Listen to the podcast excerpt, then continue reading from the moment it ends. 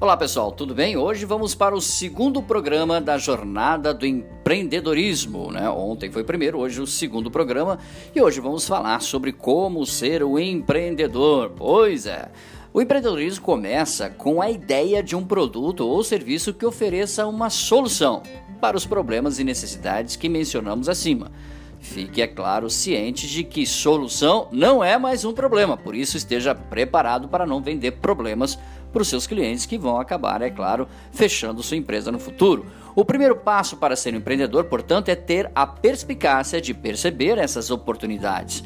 Mas não se trata de mera intuição apenas. Ela tem um papel importante, é claro, mas é possível partir da racionalidade, analisando fatos.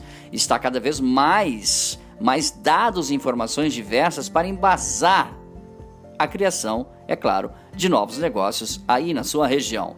Pode ser escolhidos vários caminhos, por exemplo.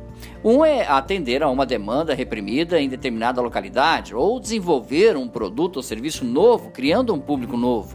Outra é diferenciar-se e chamar a atenção melhorando um produto ou serviço que já existe e que já é conhecido no mercado.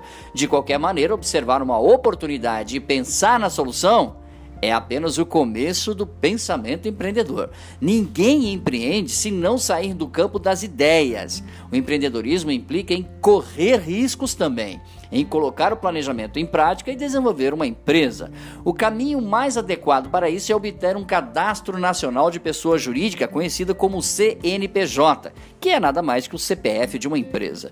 O que levaria alguém a ter um negócio próprio. Muitos fatores podem motivar as pessoas a empreender, desde questões pessoais até a carência de emprego ou necessidade de aumentar a renda.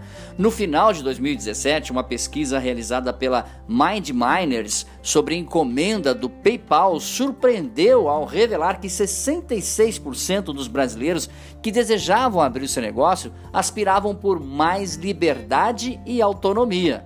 Porém, esse quadro mudou diante das forças externas, como a crise política e econômica, que impactaram a economia nacional, provocando alta no desemprego e insegurança quanto ao futuro.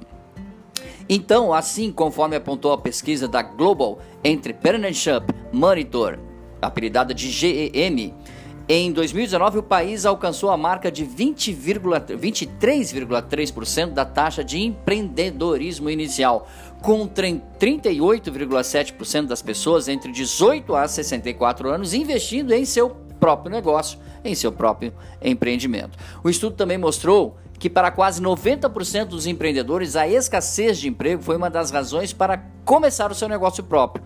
Fazer a diferença no mundo foi o segundo motivo mais citado, cerca de 50%, seguido por construir riqueza ou obter renda, pouco mais de um terço, e dar continuidade a uma tradição familiar foi de 25% das respostas.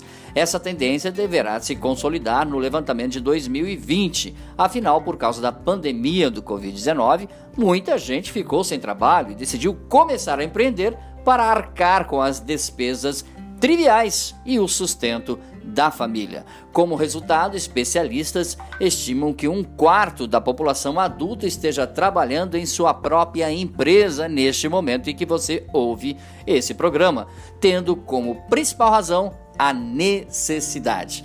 Dicas sobre o assunto de hoje, mande seu e-mail para dbmarketingpublicidade@gmail.com. Amanhã falaremos um pouco mais sobre as características que deve ser ou deve ter um empreendedor aqui, exatamente nessa jornada do empreendedorismo, aqui na sua rádio, onde você ouve através, é claro, das ondas da rádio. Um grande abraço, até o nosso próximo encontro. Tchau, pessoal.